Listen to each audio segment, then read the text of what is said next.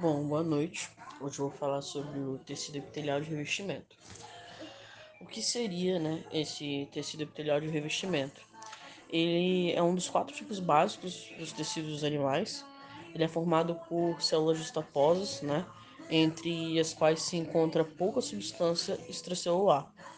Como suas células não possuem vasos sanguíneos, os nutrientes vão ser recebidos através do tecido conjuntivo subjacente é, as características deles são as células epiteliais de revestimento, elas vão estar unidas, né, é, umas com as outras, através de estruturas que vão ser denominadas de junções celulares, tá bom?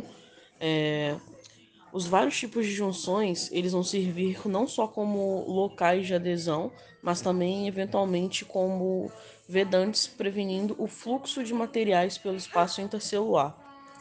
E a gente também pode ver que eles oferecem canais para poder comunicar, né, célula com célula, tá bom? É como se fosse uma comunicação entre as células adjacentes. É, a gente pode ver também que eles têm vista juncial. As junções podem ser classificadas como junções de adesão, junções, junções de oclusão, é, junção de comunicação e muitos desses epitélios, eles vão ter várias junções, né? Presentes naquelas células. É, elas vão ter uma sequência constante do ápice para uma célula, né? É, as curiosidades sobre esse tecido é a polaridade das células epiteliais, né? É, significa que em muitas células epiteliais a distribuição das organelas na porção ela vai ser apoiada na membrana basal da célula, né? No polo basal e é diferente das organelas presentes no citoplasma da porção, porque a distribuição ela vai ser constante nos, nos vários tipos de epitélio, né? Então dá-se o nome de polaridade das células epiteliais. Isso significa que diferentes partes dessas células podem sofrer diferentes funções, obter né, diferentes funções. Classificação do tecido epitelial, né, é a forma da célula. Ela pode ser pavimentosa ou achatada, cúbica ou cilíndrica, é, ou até mesmo prismática, né?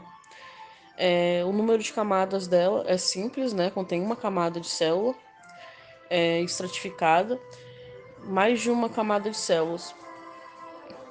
As células do epitélio pavimentoso são achatadas, achatadas e têm forma de poligonal, é, forma poligonal.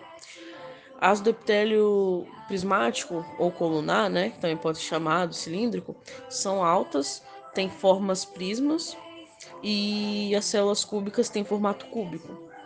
Existe também o epitélio pseudoestratificado, tá? É, ele é como se todas as células se prendessem à membrana basal, mas não atinge a mesma altura, né, dando a impressão ao microscópio de ser estratificado.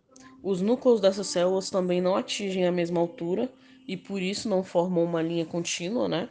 Como acontece no epitélio estratificado. E o epitélio de transição é um tipo de especial de epitélio restrito, né? É, ao revestimento das vias urinárias. E suas células variam sua morfologia, né? Dependendo do grau de esti... estiramento. Quando a bexiga está em repouso, as células epiteliais encontram-se em uma forma cúbica. No entanto, quando a bexiga encontra-se distendida, as células epiteliais vão se encontrar de forma pavimentosa e achatada.